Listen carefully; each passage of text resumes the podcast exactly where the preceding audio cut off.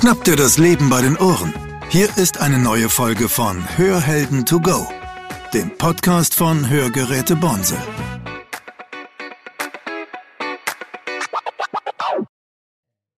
Guten Tag, meine sehr verehrten Damen und Herren. Mein Name ist Claudia Dreher. Ich bin Moderatorin bei Hörhelden to go. Ich interview heute den Herrn Dennis Brasetio. Der Herr Brasetio ist audiologischer Trainer für die Firma Signia und Hörakustikmeister, Tontechniker, freiberuflicher Sprecher, moderierten Podcast für die Firma Signia, der heißt Hören und Technik. Und ich freue mich ganz arg, dass Sie sich heute Zeit genommen haben. Vielen Dank für die Einladung in Ihrem Podcast und ich freue mich natürlich ebenso. Wie kommt denn das eigentlich, dass man Hörakustiker und Hörakustikermeisterinnen trainieren muss, obwohl die ja eine langwierige Berufsausbildung haben? Weshalb wird da so viel Aufwand betrieben, Weiterbildung anzubieten? Es ist so, dass die äh, Hörakustik in den letzten, ja, würde ich mal sagen, so in der letzten Dekade, in den letzten zehn Jahren oder vielleicht sogar 15 Jahren enorme Entwicklungssprünge mit sich gebracht hat. Und natürlich ist zum einen die Ausbildung, um den Beruf des Hörakustikers eben durchzuführen, das ist eben doch schon eine etwas langwierigere, vor allen Dingen aber auch eine sehr interessante, weswegen auch ich mich damals dafür entschieden hatte, denn es werden sehr, sehr viele Themenbereiche eben abgedeckt. Ne? Wir haben zum einen das, äh, das medizinische, wo es ja eben um die ja, Anatomie, Pathologie und Physiologie des, des Ohres natürlich geht, des Sinnesorgans geht, dann der ganze technische Aspekt, der dahinter steht, steht mit den Hörsystemen die ja aufgebaut sind, Mikrofon, Verstärker, Lautsprecher und heute noch mehreren Sensoren und auch Antennen, die in so einem System mit drinstecken, die auch mit der Umwelt äh, reagieren. Und äh, dann im letzten Jahren oder in den letzten Jahren auch die Thema ähm, Apps, beispielsweise das ja immer mehr verbreitert sein von Smartphones. Ja, all diese Themen, die vielleicht früher mh, hm, etwas komprimierter waren, sind auf einmal sehr, sehr breit gefächert. Und sich da eben als Expertin oder als Experte auch immer auf dem Laufenden zu halten, ist es wichtig, natürlich auch eine Anlaufstelle zu haben, wo bekomme ich denn diese Information überhaupt her? Und da sind viele Institutionen in der Hörakustik, ähm, tragen eben dafür Sorge, dass auch alle Informationen möglichst immer aktuell sind. Das sind zum einen eben äh, die Bundesinnung für Hörakustik, das ist die Europäische Union der Hörgeräteakustiker und das sind aber eben auch die Hersteller, die ja inzwischen in sehr viel kürzeren Zyklen, als es, sag ich mal, vor 10, 15 Jahren der Fall war, äh, Entwicklungen auf den Markt bringen. Da ist es eben wichtig für uns als Trainer auch dann immer gebietsweise alle Hörakustikerinnen und Hörakustiker, die mit uns zusammenarbeiten, natürlich auf dem Laufenden zu halten. Das heißt, also wenn ich Hörakustikerin bin und äh, Hörgeräte anpasse, muss ich unabhängig von meiner Berufsausbildung permanent mich weiterbilden, um überhaupt die neuen Techniken bedienen zu können. Und das andere große Thema, das uns jetzt intern als Hörakustikerin beschäftigt, ist ja das Thema Fernanpassung. Können Sie da zwei, drei Sachen dazu sagen? Mhm. Ganz genau. Und zwar sehen wir ja in der klassischen Hörgeräteversorgung, dass wir eben öfters zu unserer Expertin oder unserem Experten müssen jetzt als äh, Kundinnen und Kunden, ähm, um eben das Hörsystem feinjustieren zu lassen. Die Herausforderung dabei ist vielleicht ein Stück weit, wenn wir von diesen klassischen Probewochen ausgehen, ne? man bekommt das Hörsystem an einem Tag mit und dann heißt es, okay, ich gebe Ihnen das System jetzt mal ein paar Tage mit und Sie erleben es und erzählen mir danach, ähm, wie Ihre Erlebnisse jetzt eben waren und was wir vielleicht noch verbessern können, was vielleicht aber auch schon gut war und natürlich auch diese Erfolgs Erfolgsmessung, die, bei, die man dabei macht, das ist natürlich alles wichtig und richtig. Der Punkt ist vielleicht aber der, dass man als äh, Verbraucherin oder als Verbraucher mit seinem Hörsystem jetzt aber erstmal in diesen ich nehme jetzt einfach mal diese sieben Tage Probewoche, die so ganz klassisch in der Hörakustik verbreitet sind. Man ist ja doch in diesen die sieben Tagen doch recht alleine mit vielleicht sehr, sehr vielen Fragen. Und äh, auch ich habe ja im Fachgeschäft gearbeitet und natürlich darf man immer nicht vergessen, wir Hörakustiker und Hörakustiker machen diesen Tag, äh, diesen, diesen Beruf und diese Tätigkeiten jeden Tag. Aber wir dürfen immer nicht vergessen, dass wenn Menschen zu uns kommen mit einer Hörminderung, für die sind all diese Themen, Hörgerät und was es damit auf sich hat, komplett neu. Und deswegen ist es auch so, dass viele Informationen vielleicht beim Ersttermin ne, erstmal sehr viele sind. Ne? Sie müssen die Batterieklappe zumachen, sie müssen das Gerät in die Ladestation einsetzen, sie müssen es wieder rausnehmen. Ach ja, ab und zu muss es auch mal gereinigt werden und vielleicht hat man noch verschiedene Einstellungen in seinem Hörsystem, wo man noch umschalten kann. Und das sind sehr viele Informationen auf einmal, die man sich erstmal vielleicht gar nicht merken kann. Und deswegen haben wir vor ein paar Jahren eine ja, es war 2015, 2016 eben eine Technologie entwickelt, die es ermöglicht, dass man ja als Kundin oder als Kunde nicht allein gelassen wird. Und das sind eben diese teleaudiologischen Anwendungen. Das heißt, man kann inzwischen auch, wenn man als Kundin oder Kunde zu Hause ist und das Gefühl hat, hey, ich habe hier eine Frage, oder ich weiß gerade nicht weiter. Natürlich können Sie ganz klassisch zum Telefon greifen, aber Sie können auch, wenn Sie ein Smartphone haben oder ein Tablet haben und Sie haben die Signia-App darauf installiert, dann können Sie beispielsweise da mit Ihrem Hörakustiker oder Ihrer Hörakustikerin zum einen zum Beispiel chatten, Ne, man kann eine Frage reinschreiben. Hallo, ähm, ich hätte eine Frage zu meiner Einstellung oder ich wollte noch einmal wissen, wie ich die Geräte äh, handhabe. Und dann besteht über das Internet sofort die Möglichkeit, als Hörakustikerin, als Hörakustiker auf meine Kundin oder meinen Kunden einzugehen, sich raufzuschalten über das Smartphone auf die Hörgeräte, natürlich immer in Absprache und mit vorherigen äh, Gespräch eben äh, mit der Kundin oder dem Kunden. Und so kann man eben sich den Weg, sag ich mal, einsparen, jetzt nicht extra nochmal wieder loszufahren zum Geschäft, äh, sondern man kann tatsächlich in seiner häuslichen Umgebung bleiben oder wo immer man auch gerade ist äh, und die Einstellung verbessert haben möchte.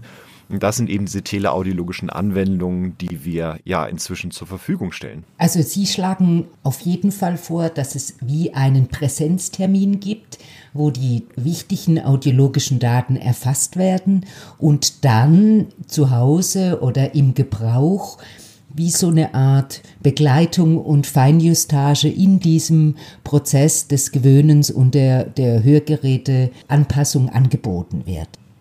Ganz genau, ganz genau. Also natürlich kenne ich jetzt, wenn ich ähm, schon diesen ersten Termin einmal hatte und meine Hörgeräte jetzt am Ohr habe, dann kenne ich ja meine Ansprechpartnerin oder meinen Ansprechpartner. Und das Schöne ist, dass ich diese Person oder vielleicht auch eine weitere Person immer kontaktieren kann und umgekehrt, die mich auch dann eben entsprechend betreuen kann, selbst wenn ich aus verschiedensten Gründen gerade nicht in der Lage bin, zu Ihnen zu kommen. Wenn ich jetzt beispielsweise, nehmen wir mal an, ich war letzte Woche auf dem Kongress und ich habe in dem Kongress festgestellt, Oh, das Sprachverstehen ist hier aber gerade echt schwierig. Ich habe gerade große Probleme, irgendwie meine Gesprächspartner zu verstehen. Jetzt kann ich aber leider nicht zu meinem Hörakustiker hinfahren, weil ich bin jetzt hier in Hannover. Mein Hörakustiker ist jetzt gerade äh, jetzt bei uns in Erlangen beispielsweise. Ähm, dann könnte ich über diese über diese Funktion, über die App theoretisch ein kurzes Telefonat führen mit meinem Akustiker in Erlangen und er könnte sich entsprechend äh, raufschalten und mir entsprechend dann die nach dem, was ich beschreibe, eine Unterstützung dann auch einstellen auf die Hörsysteme. Mhm.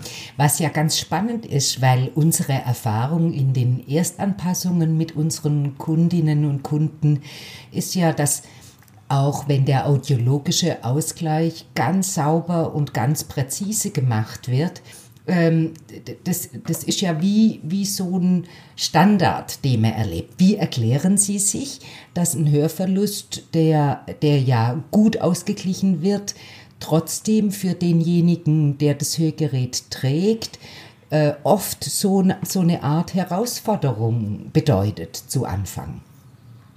Mhm. Und das ist ein ganz spannendes Thema und da sind wir tatsächlich nicht einfach nur rein bei dem Ausgleich der Hörminderung, sondern wir müssen tatsächlich ein Stück weit medizinisch oder eben physiologisch betrachten, was ist denn da im Ohr eigentlich passiert? Ne? Was ist denn eigentlich eine Hörminderung?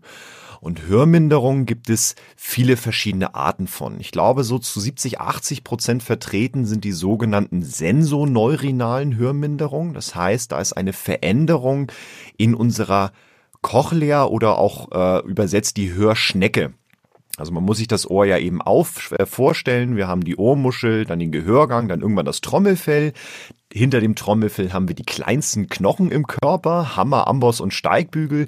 Und die geben jetzt diese Schallwellen, die auf das Trommelfell treffen, übersetzen diese Schwingung jetzt eben an diese Hörschnecke. So, und diese Schnecke ist eben mit Flüssigkeit gefüllt und da sind ja wie so eine Art dünne Membran drin mit den kleinen sogenannten Haselnusszellen. Das sind wirklich so kleine Zellen mit so kleinen Härchen. Und ähm, die können jetzt und die Ursachen können verschiedenst sein. Ne? Da muss man eben auch differenzieren. Ähm, hat jetzt diese Person, die jetzt das Hörgerät bekommt, die Schwerhörigkeit durch zum Beispiel einen Unfall gehabt oder einen Knalltrauma, das heißt irgendwie einem, einem lauten Schallereignis ausgesetzt, oder ist das einfach etwas, und das ist auch etwas, was weiter noch erforscht wird, ist das ein Prozess, der über die Jahre gekommen ist. Ne? Also so eine schleichende Art der Hörminderung, das ist so ein ja, Prozess im Innenohr, dass diese, diese Haselnusszellen quasi ein Stück weit abknicken, vielleicht auch nicht mehr ganz die Arbeit machen können, wie es vielleicht in jungen Jahren mal war.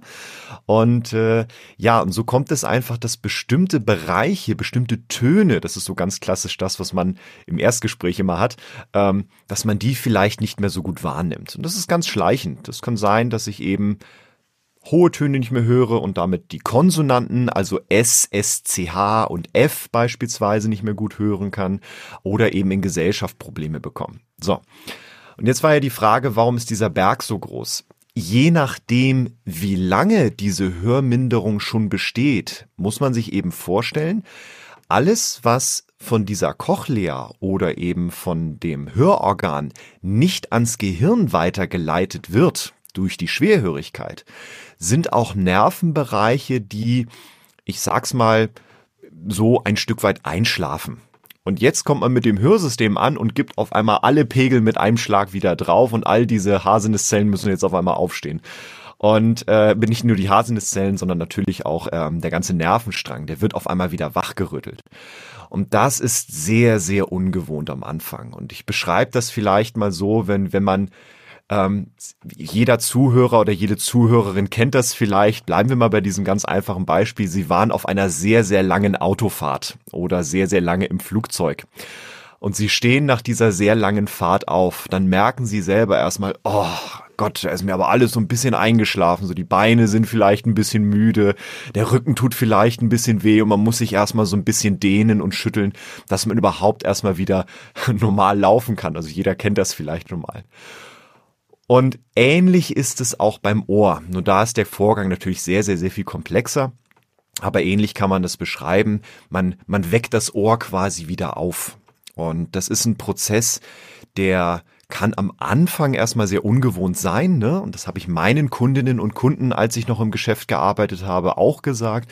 Na, sie werden jetzt eine eine sehr spannende Woche erleben mit ihren Hörgeräten.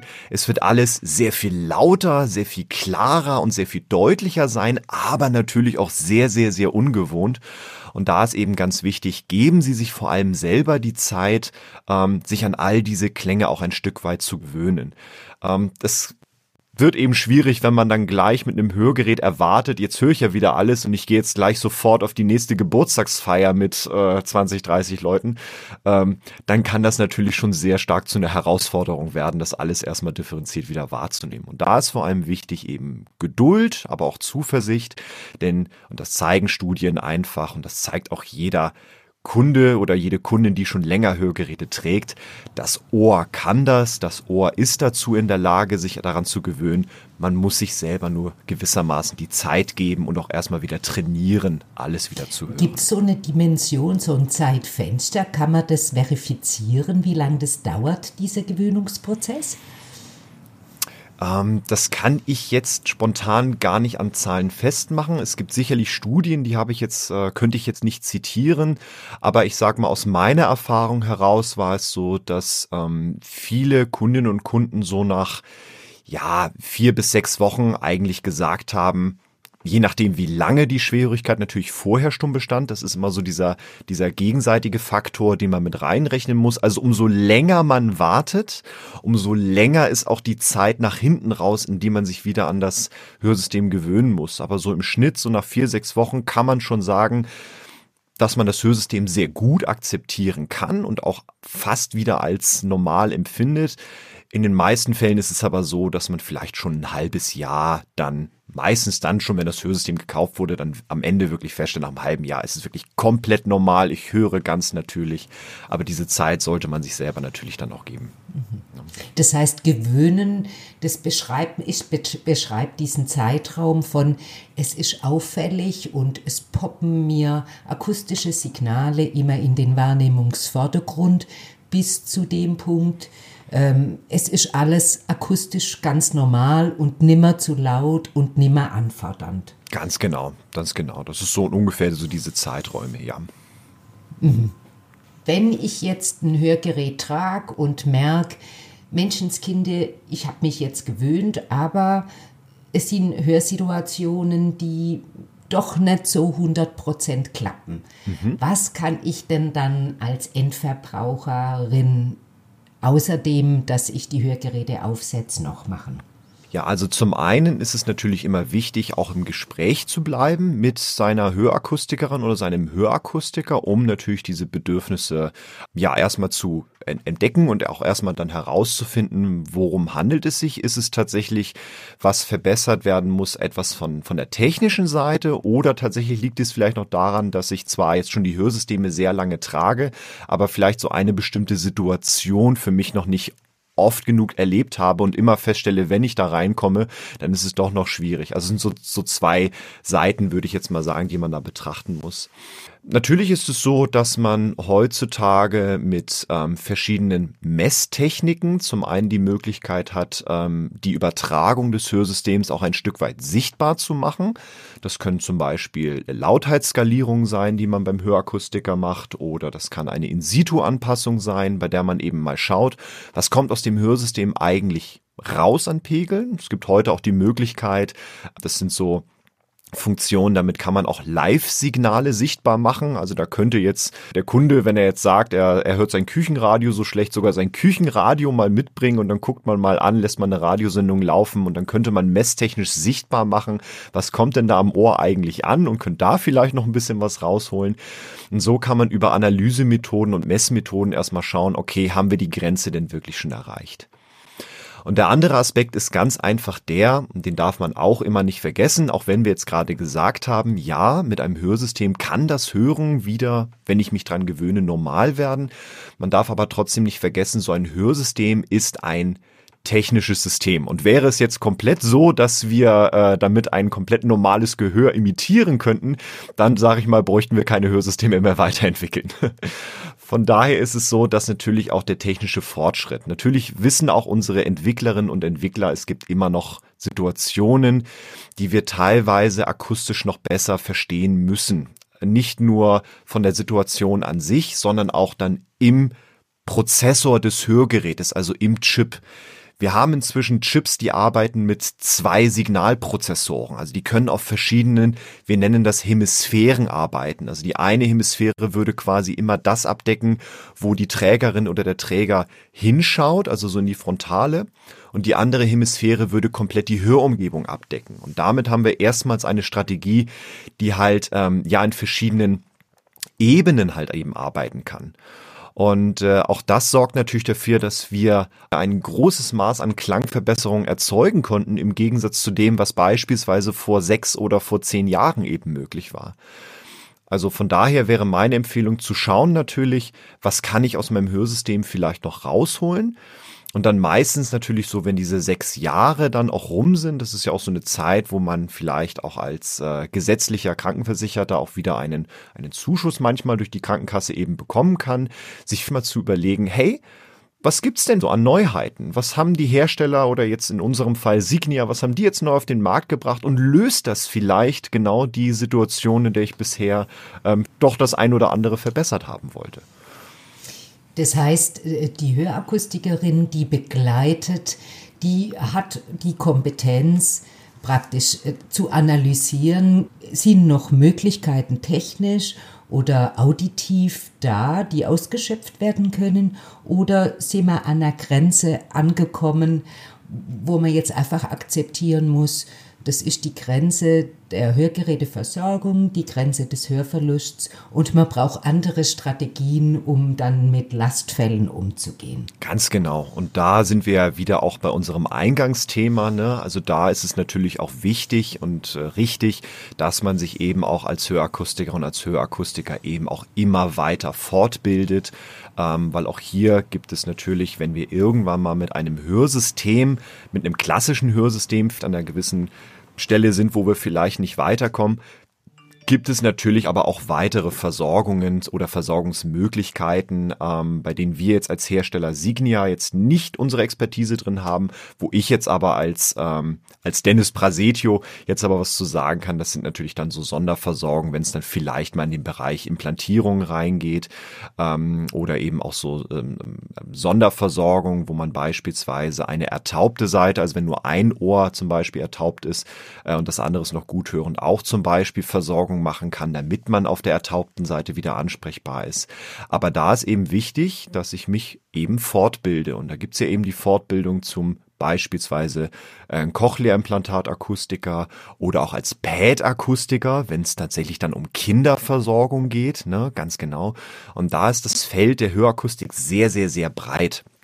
Und auch kann ich mich natürlich zum Audiotherapeuten fortbilden. Das heißt, ich kann natürlich jetzt diese Erkenntnis nehmen, okay, wir haben jetzt hier eine Grenze vielleicht technisch erreicht, aber ich bin darin ausgebildet, jetzt mit meiner Kundin oder meinem Kunden beispielsweise noch eine bestimmte Art des Hörtrainings oder der Therapie zu machen, um wirklich dann auch kognitiv aus dem, aus der Hörwahrnehmung meiner Kundin und meinen Kunden wirklich alles nochmal rauszuholen, um, äh, ja, das Hören bestmöglichst zu ermöglichen ja, also ich finde auch, wir haben einfach einen total spannenden und vielfältigen Beruf und es gibt ganz viele Nischen und Weiterbildungsmöglichkeiten, was ich persönlich ganz klasse finde.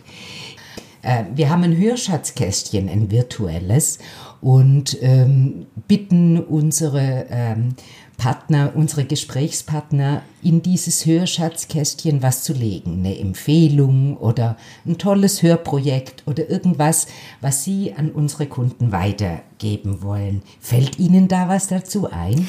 Ja, und zwar ist das ein Thema, das haben wir jetzt heute nur mal ganz kurz angerissen, aber jetzt nicht weiter vertieft. Aber ich denke, es ist ein sehr, sehr spannendes und wertvolles Thema. Wir haben ja gerade über Entwicklungen gesprochen und äh, gerade wenn man mal so einen Blick auf die Zukunft äh, richtet und sich vielleicht als Endkunde oder als Kunde fragt, ähm, habe ich denn selber die Möglichkeit, auch bei meiner Hörgeräteversorgung mitzumachen oder muss das immer, sag ich mal, meine Hörakustiker, mein Hörakustiker machen? Und da bieten wir eben seit letztem Jahr ein tolles Tool an und zwar ist das der Signia Assistant. Das ist ein, eine Art kleines Helferlein in der Hörgeräteversorgung, was so als Bindeglied äh, steht zwischen der Hörakustiker und dem Hörakustiker und der Hörgeräteträger und dem Träger.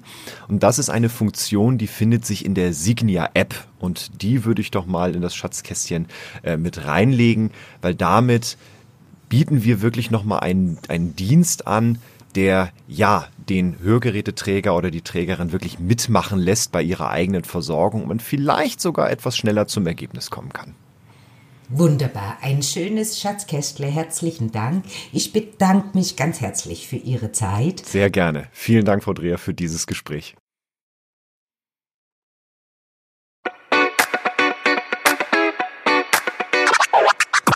Das war Hörhelden to go, der Podcast von Hörgeräte Bonsel. Sie möchten keine weitere Folge verpassen? Dann abonnieren Sie jetzt unseren Podcast. Weitere Infos gibt es auch auf unserer Webseite www.bonsel.de.